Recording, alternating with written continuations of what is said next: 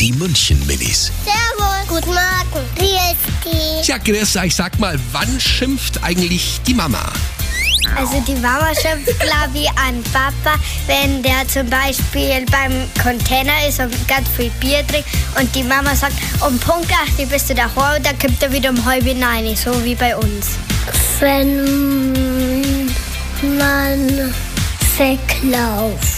Wenn immer der Papa ähm, was macht, ich will Mama nicht mag, dann schimpft immer der Mama und Papa, weil sie mag Mama immer nicht. Die München-Minis. Jeden Morgen beim Wetterhuber und der Morgencrew um kurz vor halb sieben.